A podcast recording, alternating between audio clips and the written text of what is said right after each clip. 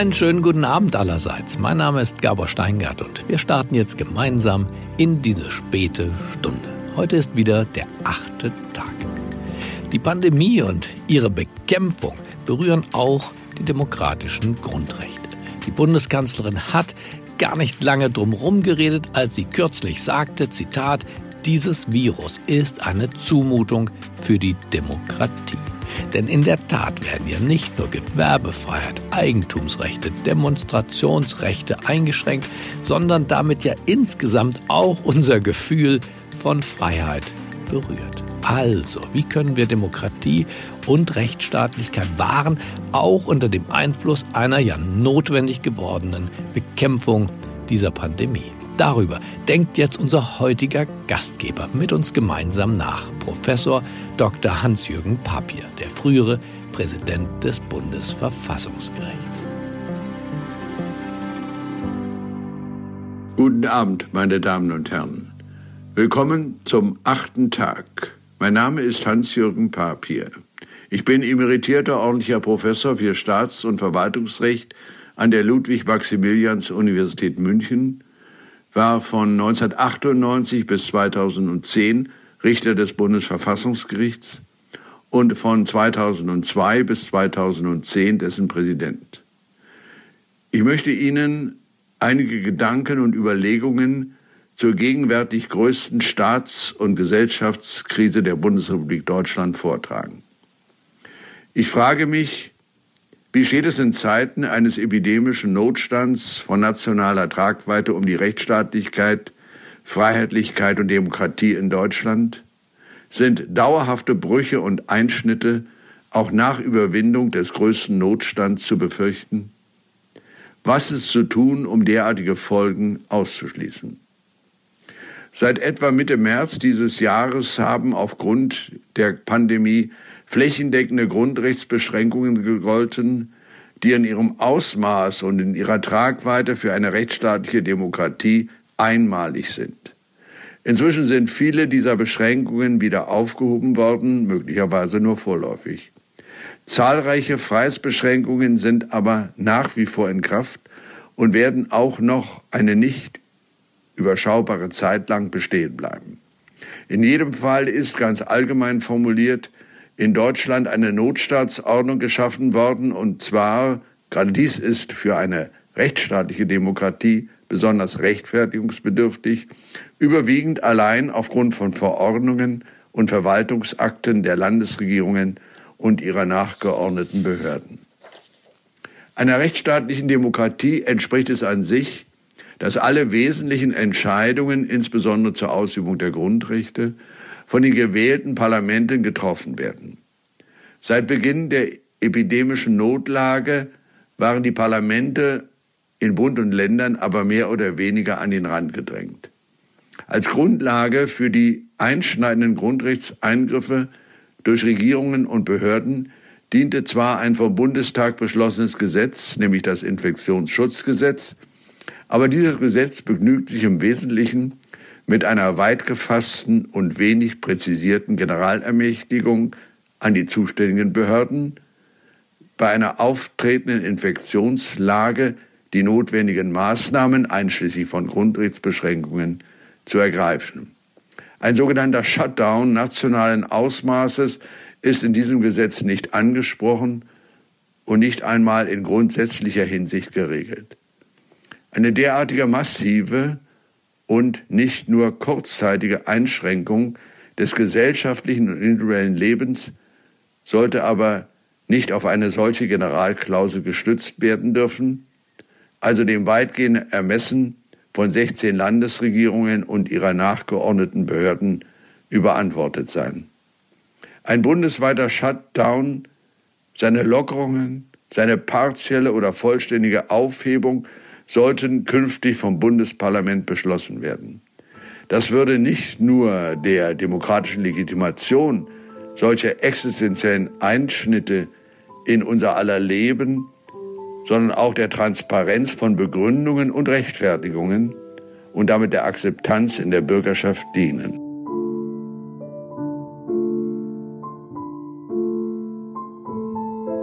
Die im März 2020 beschlossenen Ausgangs- und Kontaktbeschränkungen sowie Betriebsschließungen stellten sich als einschneidende und schwerwiegende Grundrechtseingriffe dar.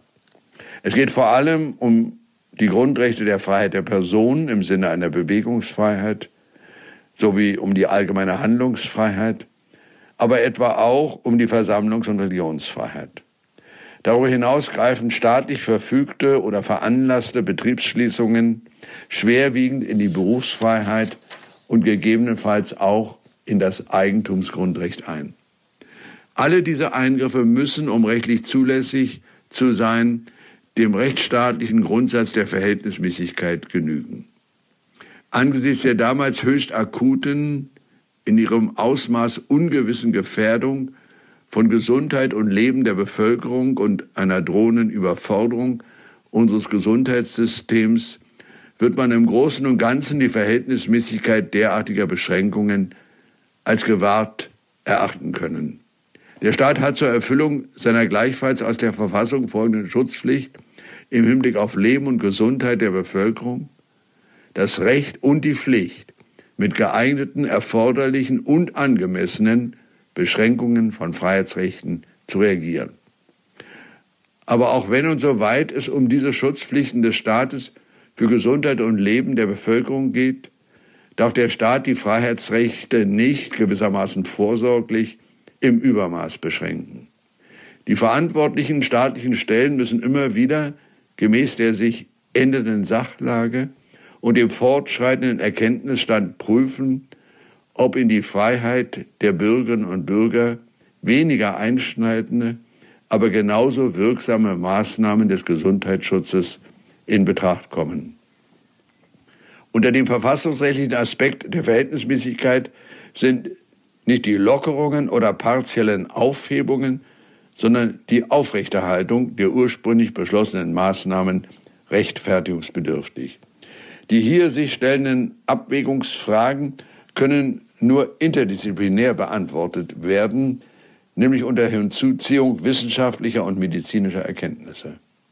Andererseits kann es aber nicht sein, dass die Entscheidung Virologen, Medizinern, Naturwissenschaftlern oder Ethikern überlassen bleibt. Es geht um Entscheidungen, die vom Staat unter Heranziehung externen Sachverstands in eigener Verantwortung zu treffen und die justiziabel sind. Letztlich werden also über die Rechtmäßigkeit dieser Eingriffe die Gerichte entscheiden. Die rechtsstaatliche Aufarbeitung dieses sogenannten Shutdowns hat zwar begonnen, der größte Teil dieses Weges liegt aber noch vor uns.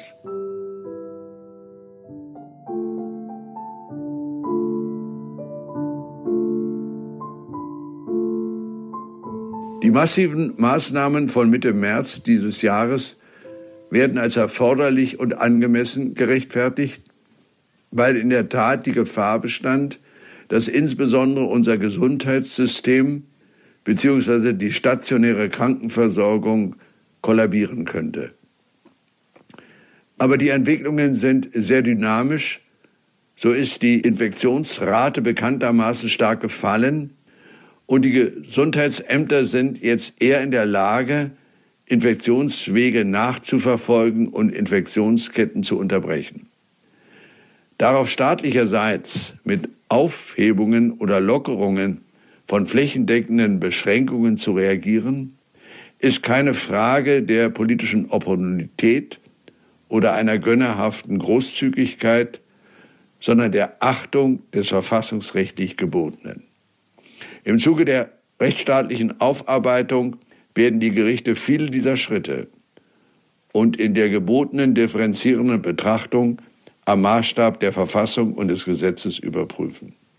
Hier wird es auch und vor allem um die wirtschaftlichen Schäden gehen, die insbesondere bestimmten unternehmerischen Branchen durch den sogenannten Shutdown entstanden sind. Das bereits erwähnte Infektionsschutzgesetz ist auch in dieser Hinsicht unzulänglich. Die Entschädigungsbestimmungen des Infektionsschutzgesetzes betreffen nämlich nur die Verdienstausfälle von Krankheits- und Ansteckungsverdächtigen, die beispielsweise in Quarantäne gehen mussten. Das Gesetz begründet aber keine Ansprüche von Geschäfts-, Inhabern, etwa Gastronomen, denen aufgrund des Shutdowns Einnahmen und vielfach die wirtschaftliche Existenz schlechthin entzogen und denen ein besonders schweres wirtschaftliches Opfer zum gemeinen Wohl auferlegt worden sind. Auch hier ist der Gesetzgeber gefordert. Bloße Hilfsprogramme des Staates ohne gesetzliche Ansprüche dürften meines Erachtens nicht ausreichen. Zum dauerhaften Schutz von Rechtsstaatlichkeit und Demokratie gehört, dass der Gesetzgeber sich besser auf solche epidemischen Notlagen oder Katastrophen nationaler Tragweite aufstellt. Das bisherige Instrumentarium des Infektionsschutzgesetzes musste angesichts der akuten Gefährdungslage genutzt werden, weil es keine besseren rechtlichen Instrumentarien gab. Aber der Gesetzgeber sollte daraus lernen und die Rechtsstaatlichkeit und Demokratie auch in dieser Hinsicht krisenfester absichern. Für den epidemischen Notstand von nationaler Tragweite fehlt nach wie vor eine rechtlich hinreichende Vorsorge. Dies sollte meines Erachtens umgehend angegangen werden. Der Gesetzgeber hat in solchen epidemischen Notlagen schwierige Abwägungsfragen im Spannungsfeld konkurrierender Verfassungswerte zu entscheiden. Der Staat ist aufgrund des Grundrechts auf Leben und Gesundheit verpflichtet, Leben und Gesundheit der Menschen zu achten und zu schützen. Dieses Grundrecht ist in erster Linie zwar ein Abwehrrecht gegen staatliche Eingriffe, aus ihm folgt aber auch eine staatliche Schutzpflicht bei Bedrohungen von Gesundheit und Leben durch Dritte oder durch Ereignisse wie Epidemien, schwere Unfälle oder Naturkatastrophen, sich schützend vor die jeweils bedrohten Personen und ihre Rechtsgüter zu stellen. Allerdings rechtfertigen auch die Schutzpflichten keine Eingriffe in die Freiheitsrechte anderer, die unverhältnismäßig sind und im Übermaß erfolgen. Die Gesundheit und der Gesundheitsschutz durch den Staat haben zwar Verfassungsrang, aber keinen absoluten Vorrang. Sie rechtfertigen nicht per se und ganz abstrakt und generell jedwedige Grundrechtseingriffe. Es ist Aufgabe des Gesetzgebers, in diesem Spannungsfeld von Freiheit und Sicherheit die angemessenen Entscheidungen des Ausgleichs zu treffen. Er darf dies, wie gesagt, nicht allein den Regierungen und ihren nachgeordneten Behörden überlassen. Der Gesetzgeber wird dabei zu beachten haben, dass es im Spannungsfeld von Freiheit und Sicherheit kein Supergrundrecht auf Sicherheit gibt, im speziellen Fall auch kein Supergrundrecht auf staatlichen Gesundheitsschutz, das per se jedwede Freiheitsbeschränkung, jedweden Ausmaßes und jedwede weder Schwere von vornherein und einschränkungslos rechtfertigt.